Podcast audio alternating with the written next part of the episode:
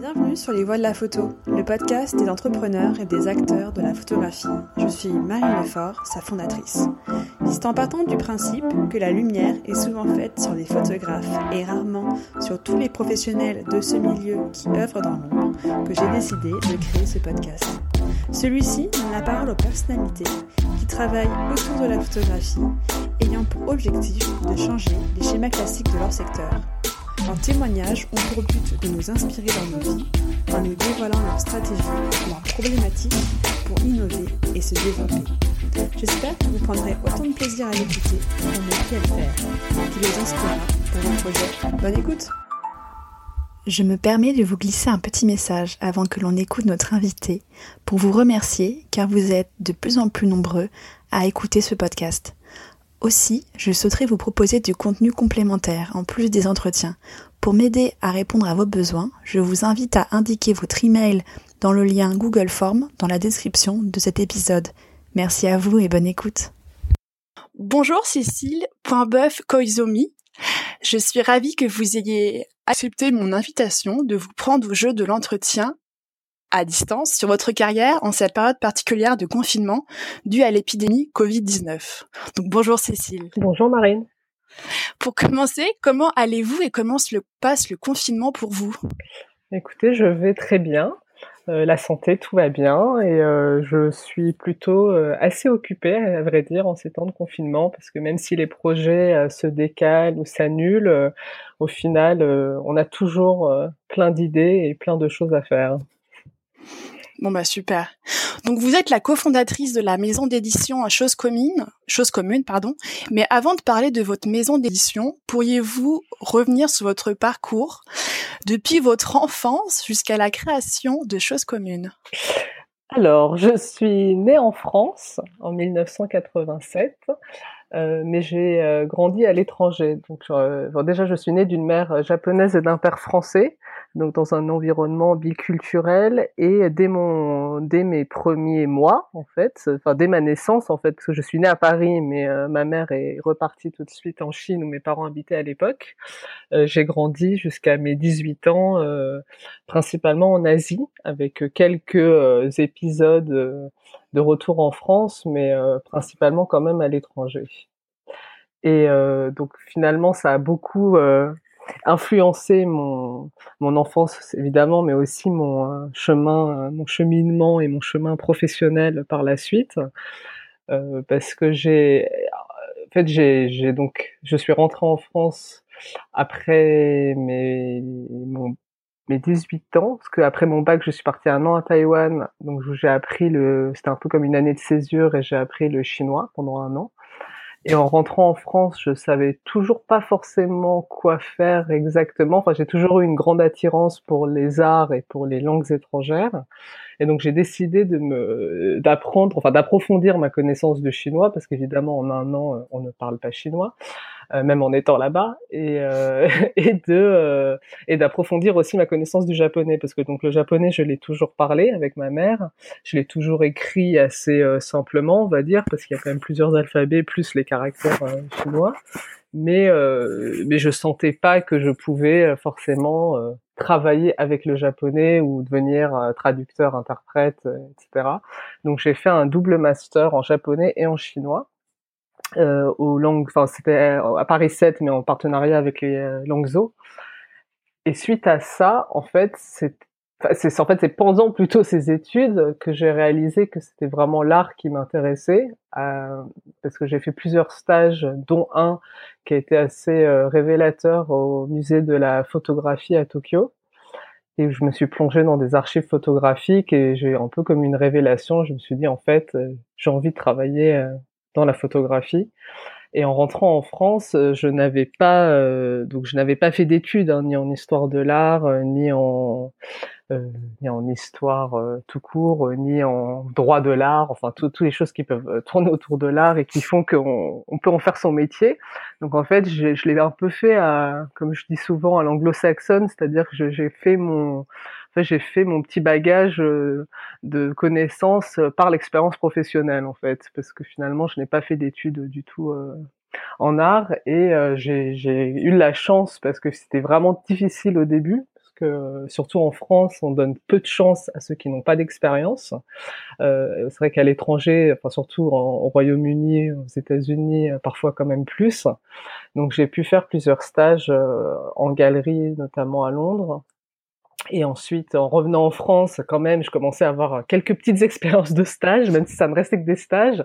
Et donc, j'ai pu euh, intégrer euh, à la fois, enfin j'ai fait d'abord un stage à, à, la Fnac du temps où il y avait encore un pôle photo, qui est une direction de l'action culturelle et il y avait un pôle photo et donc j'étais euh, stagiaire auprès de Marion Isled. En quoi ça consistait du coup le, le pôle photo? Euh, Le pôle photo, alors c'était, il y avait plusieurs actions euh, pour la photo. Il y avait à la fois parce que traditionnellement le, la Fnac a toujours collectionné en fait la photo, donc il y a une très grande collection au sein de la Fnac.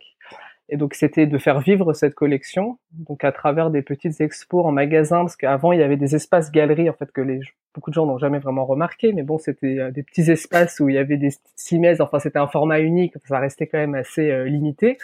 Et après c'était surtout par euh, à, travers les nombreux partenariats, par exemple les partenariats avec les rencontres d'art, avec aussi des marques comme Nikon, des, des événements, il y avait ce qui s'appelait le marathon photo, donc c'était un peu comme un concours photo, donc il y avait quand même beaucoup de actions euh, différentes autour euh, autour de la photo. Donc j'étais dans un premier temps stagiaire et ensuite quand du coup Marion Islaine est partie, qui est aujourd'hui déléguée de la, la, photo au ministère de la Culture, est partie en congé maternité.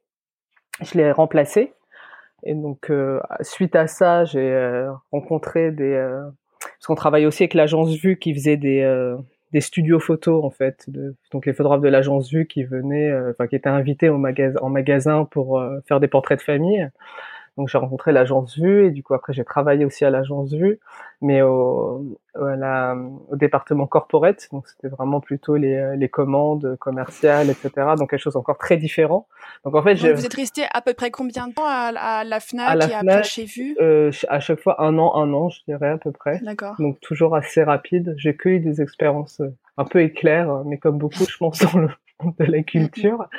Et, euh, et donc c'est finalement comme ça, au fur et à mesure et au fil du temps, que j'ai tissé, euh, que j'ai tissé des liens, que j'ai euh, que j'ai fait un peu ma petite place, on va dire. Mais c'est mais c'est vrai que ça a pris, je sais pas si ça a pris plus de temps que d'autres parce qu'au final, euh, je suis encore jeune. Mais mais c'est vrai que je me souviens que les débuts étaient difficiles parce qu'au début, quand on a juste quasiment, bien sûr, on a le bac en poche, ça c'est normal, mais je veux dire la base. Mais euh, 5 ans de un master euh, bac plus 5, au final, si c'est pas dans le secteur euh, voulu, euh, c'est très difficile de trouver même des stages en fait. Hein, à l'époque, en tout cas, je sais pas si c'est bien différent aujourd'hui, mais même un petit stage en galerie de trois mois, il y a tellement de gens qui étudient l'art ou le marché de l'art que que si on n'a pas ça en si on n'a pas ça en études marquées sur le CV, c'était assez compliqué, quoi. Et donc, je pense que encore maintenant, en fait, ce qui, ce qui, ce qui aide pour euh, avoir des stages, c'est euh, de connaître aussi des réseaux qui sont pas toujours faciles à, percer, disons. Oui, oui. Non, ça, je pense que de toute façon, c'est aussi beaucoup, euh, même après les stages, hein, une question quand même de, de réseau. Donc, suite à l'agence Vue, c'est après l'agence Vue que j'ai fondé euh, Chose Commune. Donc euh, c'était à la fois une, je veux une nécessité, une envie. C'est aussi né de la rencontre avec, euh, enfin la rencontre sur un projet commun avec avec Vasanta Yoganantan qui est donc le cofondateur de Chose Commune et qui cherchait à l'époque un, un, éditeur pour publier son premier travail qui s'appelle Pied-Manson. Et euh, suite à enfin, bon, les difficultés euh, comme que je pourrais euh, développer plus tard du secteur de l'édition, c'est vrai que c'était assez difficile de, de trouver l'éditeur qui, le, qui lui convenait. Et puis il avait aussi, enfin tous les deux, on avait une idée assez claire sur ce projet, sur ce qu'on voulait. Donc on s'est dit, bah, en fait, pourquoi pas l'éditer nous-mêmes. Donc en fait, tout a commencé comme ça. Mais évidemment, alors après, il y a eu énormément de, de il y a eu une évolution, il y a eu pas mal de changements, mais je sais pas si j'en parle maintenant ou si ça viendra euh, plus tard. Ah, alors déjà, euh, de façon très très concrète, euh, comment vous avez fait pour lancer la, la maison d'édition Par quoi vous avez par quoi vous avez commencé? Alors au début c'était une association en fait, on l'a créée donc avec quelques quelques amis qui avaient chacun une une compétence particulière, un web designer, une traductrice, quelqu'un qui était plutôt dans la communication. Et donc on était, si je ne me trompe pas, cinq ou six. Et donc en fait au début ça, n'avait pas vraiment Enfin, ça n'est pas vraiment vocation à rester, rester oui, mais pas forcément à devenir une activité principale, en tout cas. en tout cas pour moi, je, je l'aurais pas forcément pensé comme ça à l'époque, mais c'était plutôt euh, faisons, faisons quelque chose qui nous plaît, faisons notre projet, faisons les choses comme on en a envie. Et euh, à côté, euh, de toute façon, j'étais encore à l'agence vue et après l'agence vue, j'ai travaillé en, en, galerie à mi-temps pendant quelques années aussi. Donc c'était pas forcément vu comme une, euh, c'était pas comme monter une entreprise en tout cas au début. Donc au final c'était assez simple. Vous déposez les statuts, vous êtes une association. Euh, y a, ça engage à, à, peu de choses quoi. Mais c'est plus tard qu'il y a eu un tournant parce qu'au final euh, c'était très difficile de continuer à développer la, la maison d'édition sans que ça devienne, sans que ça prenne un peu plus d'ampleur, parce que c'est vrai que le caractère associatif a aussi ses limites. Et au final, on n'avait pas vraiment, enfin, c'était associatif, mais au final, le, but était quand même de vendre des livres et de faire du profit. Donc c'est vrai que par rapport au même, même à, l'essence même d'une association, ça ne faisait pas forcément euh, sens. Et donc on a arrêté l'association, enfin on a fermé l'association et on a créé, euh, on a créé une SARL. Donc en s'associant euh, tous les deux avec Basanta. Donc on est donc donc on n'était plus que deux associés à ce. Donc ça c'était en 2016 sachant que la maison d'édition a débuté en 2014. Donc il y a eu deux ans d'association et là maintenant, euh, depuis 2016, en, en SARL. Et pourquoi ce nom euh, chose commune? Alors chose commune, c'est euh, une expression latine, res communis en latin, qui désigne un bien commun, c'est-à-dire quelque chose qui ne peut pas être approprié donc euh, qui appartient à, tout le monde, à tous les citoyens. Et donc l'idée pour le livre, c'est que même si évidemment il peut être possédé, il peut être acheté, c'est que c'est quand même un objet démocratique qui est euh, qui a vocation à, à, à, circuler, à être distribué, à passer de, de main en main. Donc c'était vraiment l'idée pour nous euh, derrière le livre et son accessibilité.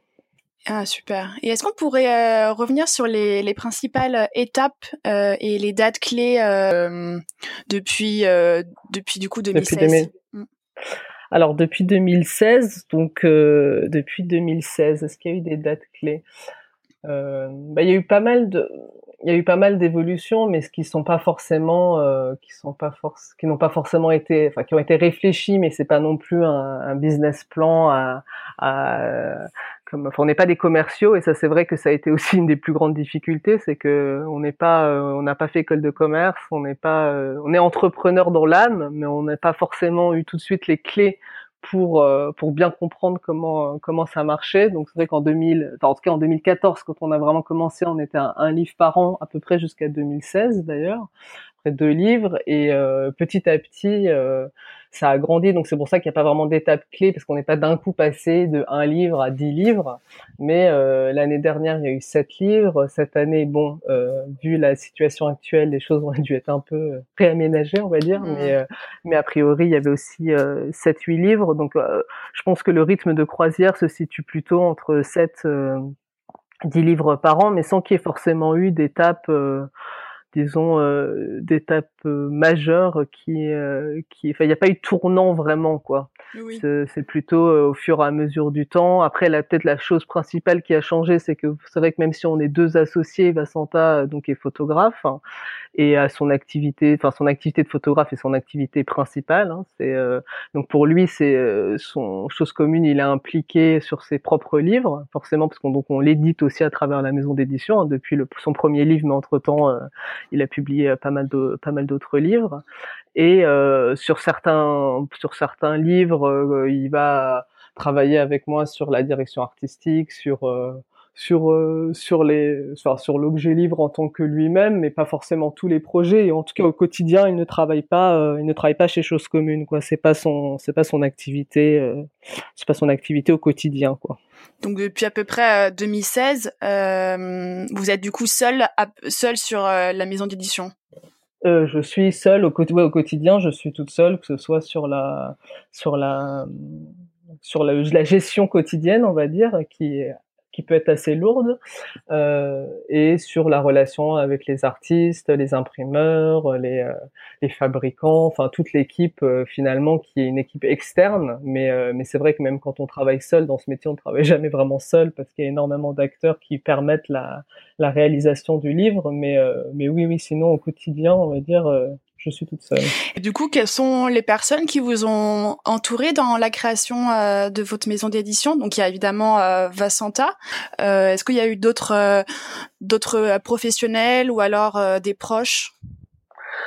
Euh, alors il y a eu des plutôt des professionnels dans le sens où de ceux avec qui on a commencé à travailler tout au début sont finalement ceux avec qui on a développé une relation et qu'on fait toujours travailler aujourd'hui. Donc euh, que ce soit les imprimeurs, même s'il n'y a pas qu'un imprimeur, il y en a plusieurs, mais euh, mais on est assez euh, fidèle avec les imprimeurs avec qui on a travaillé. On a aussi parfois évolué même ensemble.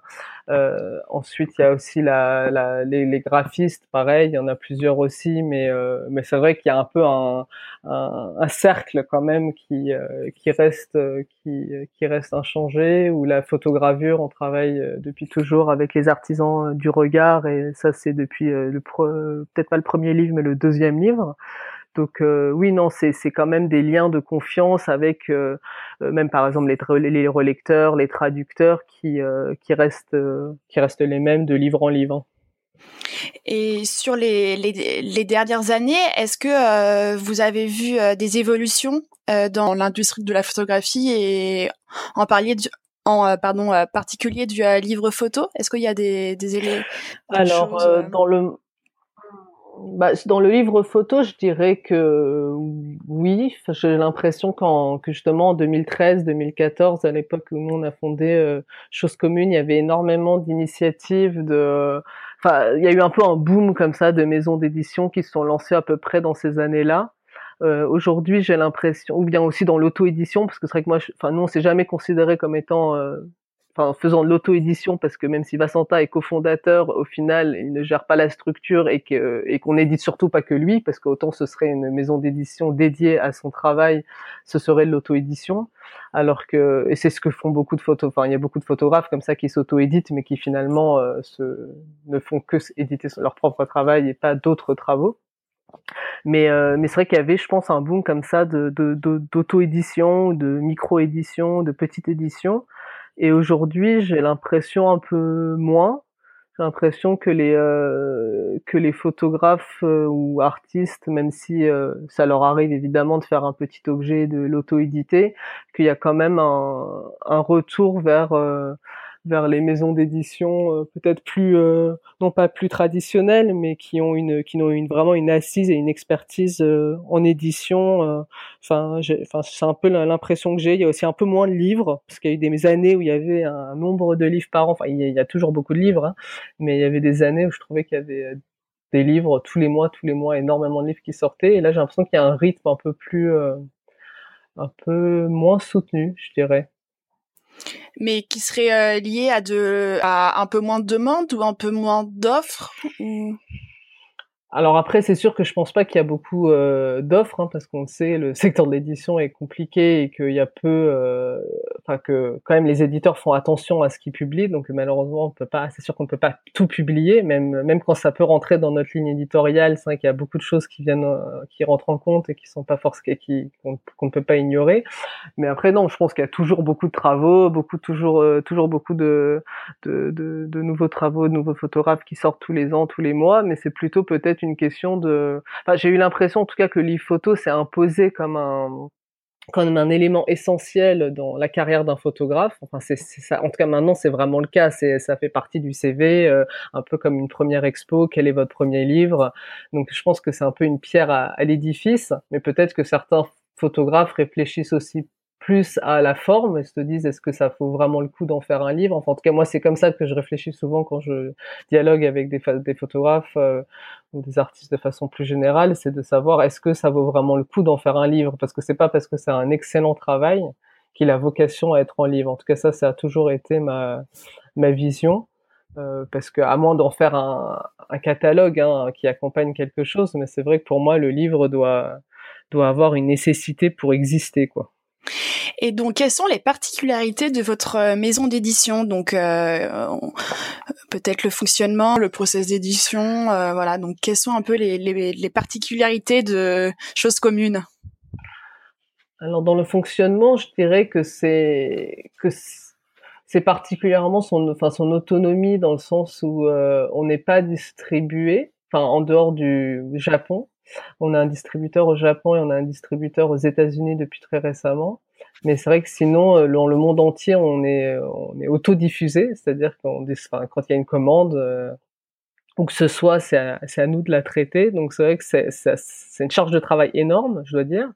Euh, mais euh, c'était très important pour moi au début de, tisser des liens très forts avec des libraires parce que c'est finalement sans libraire euh, on n'est rien même si euh, on vend sur internet évidemment ou à des foires mais quand même c'est les libraires qui vont euh, donner la visibilité à vos livres.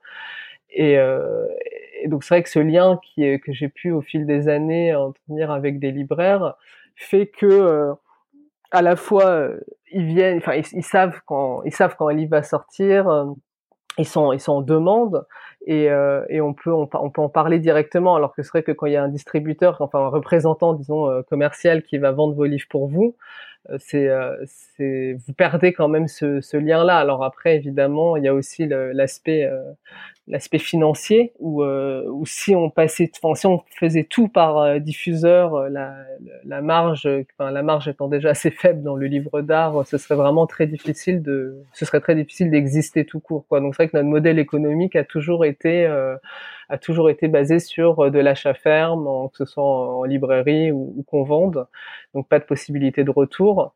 Donc c'est vrai que c'est assez inhabituel dans l'édition parce que beaucoup de, enfin la plupart hein, fonctionnent euh, fonctionnent avec euh, avec sur dépôt. Enfin il y a beaucoup de dépôts quand même dans l'édition, euh, dépôt ou bien euh, même si c'est de l'achat, c'est possibilité de retour, c'est-à-dire que s'ils vendent pas, ils peuvent vous les renvoyer et, être remboursés quoi.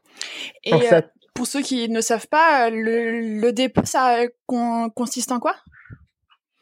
Le dépôt, c'est que vous laissez un certain nombre de livres, par exemple en librairie, le libraire veut dire j'en veux 20 et vous les laissez pendant une période définie et ensuite, euh, c'est-à-dire qu'il vous les a pas achetés. Et ensuite, si au bout de 6 mois il vous dit j'en ai vendu 5 ou 10 ou 20, euh, vous pouvez le facturer à ce moment-là. Donc vous n'êtes pas, enfin vous pouvez pas facturer au moment où vous déposez les livres. Donc du coup le retour, enfin vous gagnez peu, enfin vous gagnez peu d'argent. Vous en gagnez si vous les vendez, mais vous n'avez aucune assurance de les vendre, euh, de les vendre. D'accord.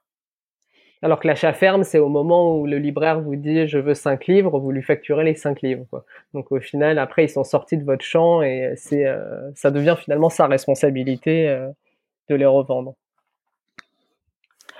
Donc je dirais que ça c'est une des premières, euh, enfin c'est une des spécificités. L'autre c'est sans doute aussi la ligne éditoriale qui qui a un peu évolué surtout ces dernières années. Euh, donc on a commencé avec euh, avec la photographie, hein, comme on disait, et depuis l'année dernière, on s'est aussi ouvert au dessin et aux œuvres sur papier. Donc euh, avec une première collection qui s'appelle Coup de crayon et qui a publié trois artistes l'année dernière.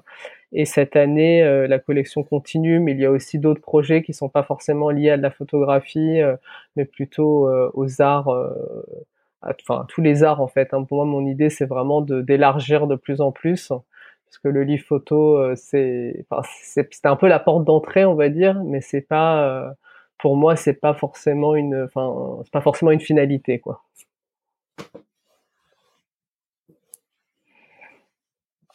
D'accord. Euh, de façon aussi euh, assez concrète, euh, comment on fait pour réaliser un, un livre photo Quelles sont les différentes étapes, les principaux coûts Voilà, donc de façon très très concrète, comment vous faites à partir du moment où vous avez l'idée de faire ce, de faire le livre, uh-huh. jusqu'au moment où il est entre les mains, entre les mains du collectionneur ou de l'acheteur? Alors, il y a beaucoup d'étapes. Alors, la première étape qui paraît peut-être évidente, mais c'est un peu comme je disais tout à l'heure, de, de, savoir si un, un, livre a vocation à exister. Donc ça, c'est la, c'est l'étape la plus importante. Donc de regarder le, le travail qu'on a sous les yeux et se dire, est-ce que, enfin ça, c'est à l'étape même avant d'accepter un projet, hein, j'ai envie de dire. Mais quand le projet est accepté et que euh, et qu'il y a, qu'il y a, enfin que le livre euh, fera sens, euh, fera sens. Euh, donc il y a d'abord euh, toute la partie editing, c'est-à-dire la sélection des photographies. Donc souvent, plus j'en vois, mieux c'est. Donc souvent, je vais creuser, je vais chercher les choix euh, cachés, parce que les photographes aiment bien faire des présélections et vous cacher leur planche contact ou les choses dans des dans des dossiers en disant non non ça c'est pas bon, je veux pas vous montrer. Et au final, euh, il y a souvent des perles rares, des petites pépites, parce qu'au final, les photographes ne sont pas forcément les meilleurs éditeurs de leur travail et euh, en tout cas ils n'ont pas le recul nécessaire, surtout après avoir travaillé de nombreuses années ou en tout cas un temps long sur euh, le nez dans son travail, on n'y voit parfois plus grand chose. Donc c'est les, c'est un peu les aider voilà à sélectionner le travail. Ensuite c'est euh, comment on raconte une histoire avec, donc même si elle a pas une narration au sens propre, mais euh, avoir une, une séquence qui fonctionne du début à la fin. Donc ça c'est la, ça c'est un peu l'étape du, contenu on va dire. Et ensuite il y a toute l'étape qui, euh, qui se travaille en parallèle hein, à, tout ça, qui est la, qui est la fabrication quoi. Donc c'est-à-dire quel euh, quel papier on va utiliser, tout dépend aussi du rendu euh, du rendu voulu, quel type d'impression, combien d'encre. Après ça devient assez technique, mais et combien de, enfin quel quel genre de couverture, est-ce que c'est une couverture rigide, souple, petit format, grand format épais, pas épais. Enfin voilà. Donc après, c'est toutes les questions sur l'objet livre qui, euh, qui en collaboration avec le graphiste euh, prennent, peuvent prendre pas mal de temps. Enfin, c'est vraiment ça qui, euh, qui prend le, souvent le plus de temps. Et euh, ensuite, c'est la, il y a le travail sur les images, donc ça c'est la photogravure parce que nous on travaille, on imprime que en, offset. Donc la différence entre enfin, l'offset et le numérique, c'est que le numérique c'est quand même plutôt pour les petits tirages. Et vu que nous nos tirages sont au moins de, enfin le plus petit tirage qu'on ait fait c'est 500 exemplaires, mais sinon on se situe quand même plutôt entre 1000 et 1500. Donc ce qui est pas énorme en soi euh, dans l'absolu, mais en édition d'art c'est déjà pas mal. Et donc ça c'est euh, donc pour pour pour l'offset on doit faire une euh, une conversion des fichiers. Donc ça c'est le travail de séparation en fait des couleurs. Donc qui prend euh, qui peut prendre aussi pas mal de temps parce que forcément il y aura des éléments qui vont se perdre dans l'image à cette pendant cette conversion. Donc c'est le photographe va va faire pas mal de rendez-vous chez le photograveur pour analyser ces couleurs, ces contrastes, etc. Et puis tout ça amène au jour de le jour J, le, qui est le jour de l'impression. Donc moi, je me rends toujours au, calage hein, pour euh, vérifier. Euh, et l'artiste, la plupart du temps, vient aussi, euh, sauf quand il est à l'autre bout du monde et que c'est un peu compliqué. Et dans ce cas-là, la responsabilité est lourde parce que c'est vraiment un moment où il faut pas, il faut pas se rater, quoi. Parce qu'une fois que c'est imprimé, vous pouvez pas dire, ah, j'aurais aimé un peu plus de contraste ici et là. Et c'est vrai que le livre, contrairement à une exposition, encore une fois, est fait, est là pour rester. Donc c'est toujours un peu le l'élément le plus stressant, c'est que le livre, dans 100 ans, quelqu'un pourra aussi le, le voir. Quoi. Donc, faut pas, faut essayer de faire le moins d'erreurs possible. Et euh, donc après, de l'imprimeur, il est acheminé souvent à peu près trois semaines plus tard. Il arrive et euh, c'est là où la phase de promotion commence. Euh, enfin, promotion souvent, elle commence avant hein, de, de, de, démarcher la presse, etc. Mais en tout cas, le moment où il va être distribué, arriver en librairie, dans les mains des clients, c'est à ce moment-là, quoi. Donc il s'est passé à peu près euh, six mois entre. Oui, à peu près six mois. Oui. Après, parfois plus long. Enfin, en tout cas, si c'est un projet rapide, on va dire, c'est six mois. Euh, quand c'est des projets de plus euh, longue haleine ou avec une fabrication plus compliquée, ça peut être un peu plus long parce que c'est vrai que moi j'aime bien prendre le temps. Euh, j'ai pas un souci, même s'il y, a un souci de rentabilité parce que c'est une entreprise, mais je je sais pas. L'idée n'est pas de faire le livre euh, vite et bien parce que c'est assez difficile hein, de faire un livre vite et bien parce que il y a vraiment toujours des, des petits détails. Euh, enfin, c'est vraiment assez minutieux comme euh, comme travail, même si c'est une production industrielle. Hein, ce n'est pas pas un livre fait main, mais euh, malgré tout, euh, il faut, euh, il y a quand même beaucoup d'étapes, même, enfin, j'en ai pas parlé, mais d'avoir par exemple ce qu'on appelle une maquette en blanc, c'est-à-dire qu'au moment où on a décidé à quoi ressemblera le livre, on commande à l'imprimeur le livre, mais c'est-à-dire qui n'est pas imprimé, mais qui a tous les matériaux et donc euh, le bon matériau de couverture, le bon papier, dans le bon grammage, etc. Et c'est à ce moment-là, souvent, on se rend compte, ah, mais en fait, le papier, il est un peu trop épais. Est-ce qu'il s'ouvre bien? Il s'ouvre. Euh, est-ce que euh, la, la, couverture rebique pas? Est-ce que c'est dans le bon sens de la fibre? Enfin, plein, plein de choses comme ça qui sont qui sont assez techniques, mais qui sont vraiment essentielles pour que le livre, une fois qu'il est une fois qu'il a été produit soit réussi. Et, euh, et, de façon générale aussi quand je parle je parle de temps mais c'est vrai que même euh, avec les artistes je passe beaucoup de temps. Il y a même des artistes euh, avec qui je parle depuis là c'est le cas avec une, une artiste qui va être publiée cette année depuis quatre ans Et euh, après, ça fait pas quatre ans qu'on travaille euh, dans le dur, hein, mais ça fait quatre ans qu'on échange, euh, qu'il y a vraiment un accompagnement des artistes et des projets. Donc ça, je pense que c'est aussi une spécificité. Enfin, je pense pas que c'est la spécificité dans le sens où on est les seuls à travailler comme ça. En tout cas, pour moi, c'est très important de, de suivre les projets. Il y a parfois des projets où, au moment où je les euh, au moment où je les vois pour la première fois, je me dis ah mais il y a quelque chose, ça me plaît, mais c'est pas terminé. Et euh, on continue à échanger. Le photographe, la photographe euh, me renvoie des images. Euh, et on, on, dialogue comme ça jusqu'à ce que je me dise tiens voilà maintenant c'est prêt attaquons quoi et au moment où on attaque souvent oui ça prend à peu près six mois six mois huit mois et de façon euh, financière, euh, comment ça se passe? Vous avancez tous les coûts euh, pour maquettiste, relecture, maquette en blanc, voilà. Donc tous ces coûts-là, c'est vous, c'est la maison d'édition qui avance les coûts.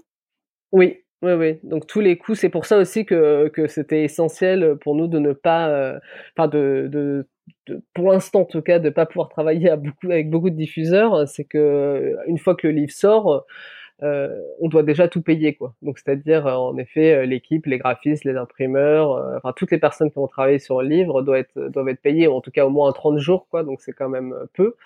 Euh, alors que le livre n'est pas encore vendu. Donc c'est sûr que euh, au moins si quand on le quand il sort de, du stockage, il est il est vendu, acheté et qui du coup il y aura un retour, euh, la facture va être payée. Ça permet quand même un roulement plus facile que si on était payé dans six mois alors qu'on avait payé tout le monde nous en un mois. C'est vraiment pas c'est pas du tout viable quoi.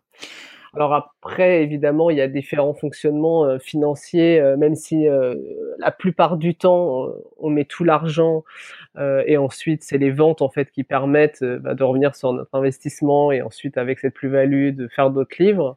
Mais euh, mais on est aussi aidé que ce soit par, enfin il y a des bourses hein, comme celle du Centre national d'art plastique qui aide à l'édition, donc on l'a on l'a eu une fois, donc c'est pas non plus c'est pas c'est pas systématique, mais il y a des aides comme ça qu'elles soient privées ou publiques.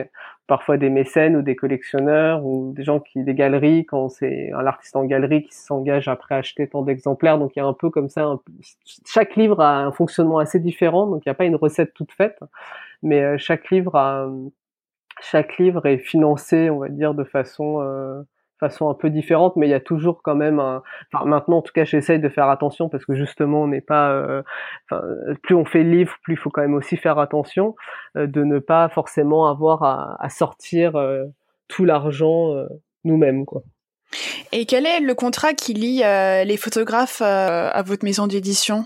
Comment ça se passe c'est-à-dire euh, les contrats dans son euh, Imaginons, bah, le, si le, le photographe euh, réalise un livre avec vous, oui. Euh, du coup, il a. Euh, est-ce que après il peut l'éditer avec un avec un avec une autre maison Comment après il va être rémunéré? Enfin voilà pour mm. du côté du photographe, comment ça se passe alors il y a un contrat d'exclusivité sur le travail en tout cas proposé. Alors évidemment après si le photographe veut euh, publier un autre travail avec un autre éditeur, euh, il, est, libre. Hein.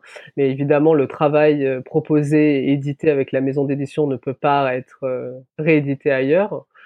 Et, euh, et, si quelqu'un était intéressé euh, par le livre en tant que tel, enfin la maquette toute faite, enfin certaines personnes vendent des maquettes hein, pour faire rapport à d'autres éditeurs ou dans d'autres pays, mais c'est vrai que moi c'est pas, euh, enfin ça n'a jamais été le cas. Donc, le, enfin la maquette et le livre est la propriété de, de choses communes et du et euh, du photographe. Mais euh, donc ça, de toute façon, ça n'est jamais vraiment arrivé parce qu'en soi, quand un photographe veut publier avec un, un éditeur, euh, c'est pas pour aller le revendre ailleurs. Hein, c'est pas comme les mag enfin c'est pas comme un sujet qu'on vendrait à, plusieurs magazines. Ensuite, pour la rémunération, ça dépend. Il y a des droits d'auteur la plupart du temps, mais c'est vrai quand c'est des projets très compliqués à financer et qui sont chers et où il y a aucune aide et c'est malheureusement arrivé quand même plus d'une fois. Euh, on travaille aussi pas mal avec euh, en échange d'un certain nombre d'exemplaires, donc du coup le, le, photographe n'a pas forcément de rémunération mais obtient un, nombre important d'exemplaires. Donc il y, a des arrangements comme ça, on va dire euh, selon vraiment c'est selon les projets. D'accord. Et sur l'année 2020, euh, quels sont les, les projets que vous avez? Donc, je pense que le euh, l'épidémie aura quand même un gros impact, euh, voilà, sur votre année. En plus, avec Arles qui est mm. annulé, ça va être compliqué. Mais est-ce qu'il y a quand même quels sont un peu les projets de l'année? Alors là, il y a eu le premier livre de l'année qui est sorti ce mois-ci, enfin le mois dernier, en avril, euh, qui est un livre du photographe japonais Issei Suda, qui est une des grandes figures de la photographie japonaise, euh, qui est décédé l'année dernière et euh, avec qui juste j'avais commencé à travailler il y a un an et demi, enfin un peu juste en fait, on a commencé à échanger quelques mois avant son décès et, et après du coup j'ai repris contact avec sa, sa, avec son épouse et c'est comme ça que le projet s'est fait. Euh, donc euh, c'est 78 photographies qui n'ont jamais été publiées, qui n'ont jamais été même montrées ni exposées, euh, qu'on a trouvé, enfin qu'on a sélectionné au Japon, donc à l'atelier de, de Issei Souda en novembre dernier. Donc ça, c'est aussi un bon exemple de la façon de travailler, c'est que souvent, bon, évidemment, quand, quand, ça, quand c'est possible et quand ça s'y prête, on, rend visite aux artistes.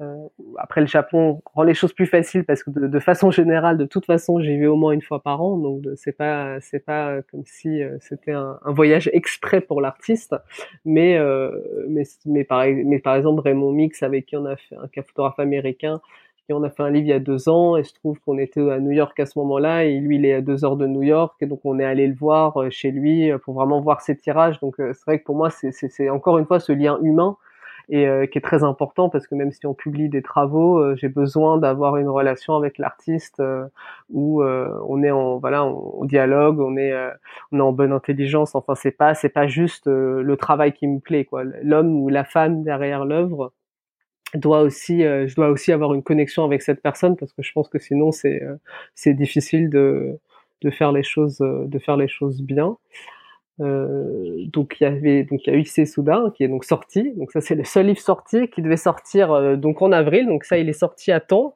Après c'est plutôt les prochains projets qui sont chamboulés parce que normalement il y avait deux livres ce mois-ci et qui sont qui n'ont donc pas été imprimés parce que c'est impossible d'imprimer en ce moment et qui ont été repoussés à, la fin. Il y en a un qui est repoussé à septembre qui est donc le prochain livre de, de Vasanta dans son ce qui fait un projet euh, au long cours en, en Inde euh, qui est un projet de sept livres, et donc ça c'est le sixième livre. Donc on, est, on voit bientôt le bout de cette, de cette grande aventure éditoriale, et ce livre devait sortir donc en, mai euh, au moment d'Offprint à Londres, et euh, qui finalement le sortira tout tout début septembre. Enfin, je pense qu'on on, l'imprimera cet été pour le sortir tout début septembre. Et l'autre projet, euh, plutôt, euh, je pense même plutôt en fin d'année, parce que finalement, quand, à partir du moment où on repousse, il faut pas non plus que ça arrive à un moment où il y avait d'autres livres aussi en septembre. Enfin, ça, ça fait un peu embouteillage de livres. Donc du coup, j'ai dû réaménager tout l'automne, quoi, parce que finalement, tous les livres euh, repoussés se, enfin, se retrouvent sur septembre ou décembre. Donc il y en a même qui vont, qui devaient être cette année, qui seront plutôt l'année prochaine, quoi que c'est pas bon de. Enfin, de toute façon, c'est très compliqué, même financièrement, de sortir, euh, de sortir quatre livres le même mois, c'est c'est un peu difficile. Donc, euh, il y a un des livres qui est un projet euh, assez assez particulier, parce que c'est donc c'est assez différent de tout ce que tout ce qu'on a fait jusque-là, qui est un peu aussi mon premier livre d'une certaine façon. Euh, parce que j'en suis l'auteur, avec euh, avec un, écrivain et chercheur anglais qui s'appelle Stephen Elcock et qui euh, qui est un collectionneur, un grand collectionneur d'images en fait. Donc en fait, ensemble, on travaille sur sur la représentation des mains dans l'art donc à travers les âges, donc de l'époque de l'Antiquité à aujourd'hui. Donc comme ça, ça paraît énorme, mais donc c'est une vision très personnelle et très subjective hein, évidemment sur ce thème. Donc ensemble, on a, on a sélectionné plus d'une centaine, euh, plus d'une centaine d'artistes, donc à peu près, oui, je pense qu'il y a 150 œuvres dans le livre. Donc que ce soit des photographes, des sculpteurs, euh, des euh, dessinateurs, des peintres, de, de, tout style et toute époque, très connus. Il y en a des extrêmement connus et voire inconnus ou même anonymes. Donc ça, c'est un projet qui m'a toujours tenu à cœur, enfin depuis très longtemps, et, et c'est vrai que ça a été, ça a été très ça a été vraiment un... très intéressant de travailler euh, comme ça en collaboration, un peu à s'échanger main dans la main, sans faire de jeu de mots, euh, sur, euh, sur ce projet avec, avec Steven. Donc ça, ça devait sortir là aussi en mai, donc c'est terminé. Donc après, vu, que je le sors pas maintenant, je suis encore en train d'affiner ma sélection parce que c'est sans fin. Donc j'étais contente de le sortir bientôt pour arrêter. Et maintenant que j'ai un peu plus de temps, je trouve des mains un peu à droite à gauche, mais, mais là, ça y est, je pense que c'est finalisé. Et donc ça, ça sortira sûrement plutôt fin d'année, c'est-à-dire même pour les fêtes. Donc euh, donc c'est c'est dans longtemps. Donc il y a ça. Ensuite, euh, ensuite qu'est-ce qu'il y a? Donc c'est une année assez japonaise. Donc il y a aussi euh, il y a un livre de euh, Rinko Kawauchi, une artiste japonaise qui va sortir en septembre.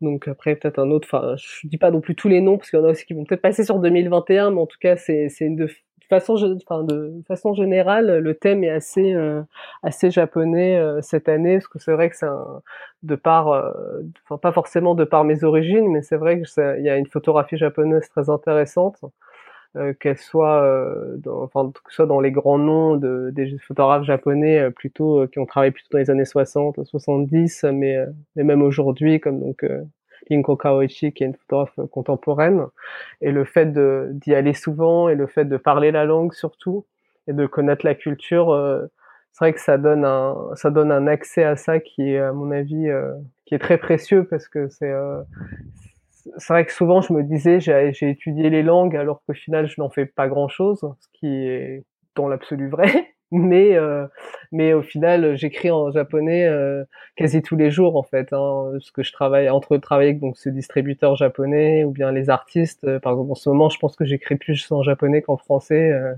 au quotidien hein. donc donc au final c'est tout est utile et il y, a une, y a une question qui me venait quand vous parliez.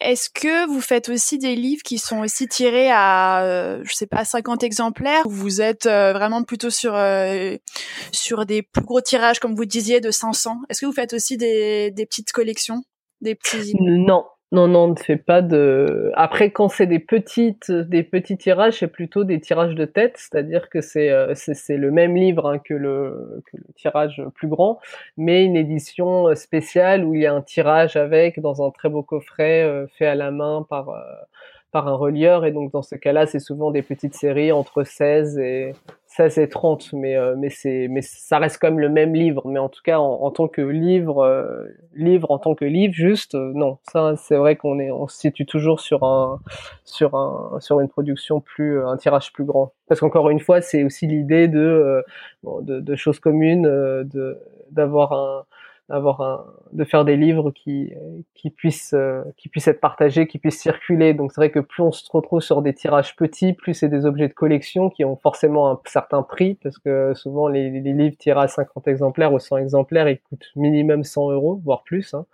Et, euh, et c'était pas l'idée du tout. et vous, euh, il coûte à, peu près combien? Quelle est la, la gamme de prix alors ça, enfin ça pas, ça commence à 25 euros, mais ça c'est les, les, petits livres de la collection de dessins et ça va jusqu'à soit, là en ce moment on n'a pas de livre à 60 peut-être enfin 55. Donc en, en moyenne c'est 40, 40, entre 40 et 50 euros.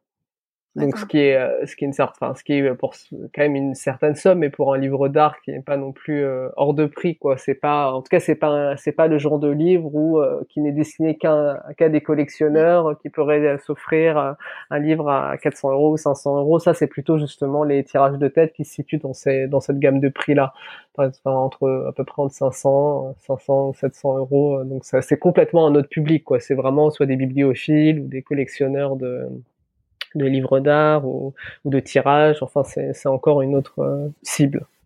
Et est-ce que vous avez d'autres activités professionnelles euh, qui ne sont pas liées à, à choses communes euh, Je penserais peut-être à du conseil, de l'enseignement. Alors non, ça m'arrive de, de donner, enfin d'intervenir comme ça pour des pour des ateliers ou des conférences j'avais fait aussi des lectures de portfolio euh, pour un programme aux États-Unis l'année dernière, mais euh, mais au coup, mais euh, mais non très rarement quoi, peut-être une fois par an ou deux fois par an, donc ça rentre pas du tout dans dans mon champ d'activité euh, principal et de conseil non plus. Donc non, c'est vrai, je, je suis vraiment à 100% sur sur la sur la maison d'édition, que ce soit dans sa gestion et dans sa direction artistique. Mais c'est vrai que pour revenir aussi sur le côté gestion, parce que je pense que ça peut aussi intéresser, euh, euh, un peu intéresser, c'est que souvent, je sais pas trop, mais souvent les gens s'imaginent, ah, mais bon, euh, si on publie que 7-10 livres, ça va, mais c'est vrai qu'encore une fois, ça dépend de. C'est sûr que si on fait des tirages, à... si on fait des petites éditions à 30 exemplaires, même si on fait 20 livres par an, je pense que c'est faisable. Enfin, si on a la créativité pour, en tout cas.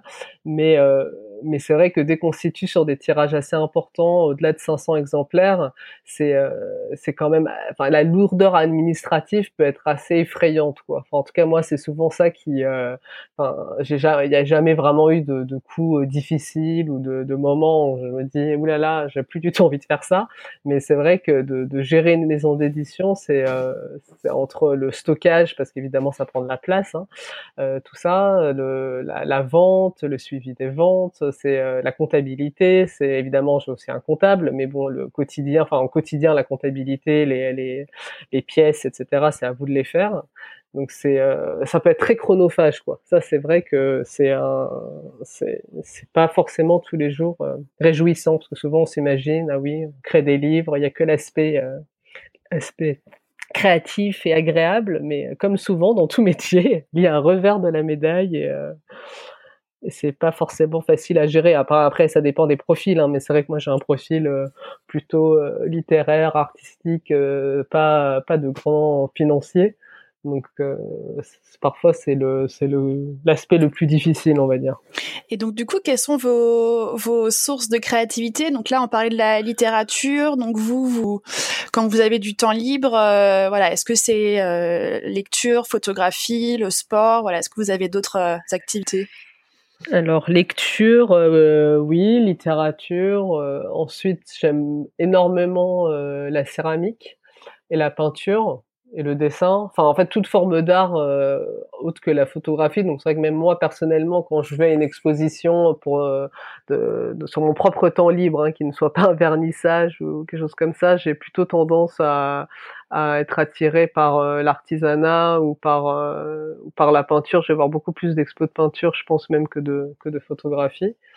Euh, mais c'est vrai que sinon, comme pur passe-temps qui ne soit pas lié à l'art, il y en a pas vraiment. Mais ça, je pense que c'est le cas de beaucoup de personnes euh, créatives où finalement la, la ligne est fine quand même. Hein, la frontière entre entre personnel, travail, au final, on, on vit un, même si c'est un travail, c'est enfin, c'est vraiment un métier passion, quoi, pour le coup. Hein.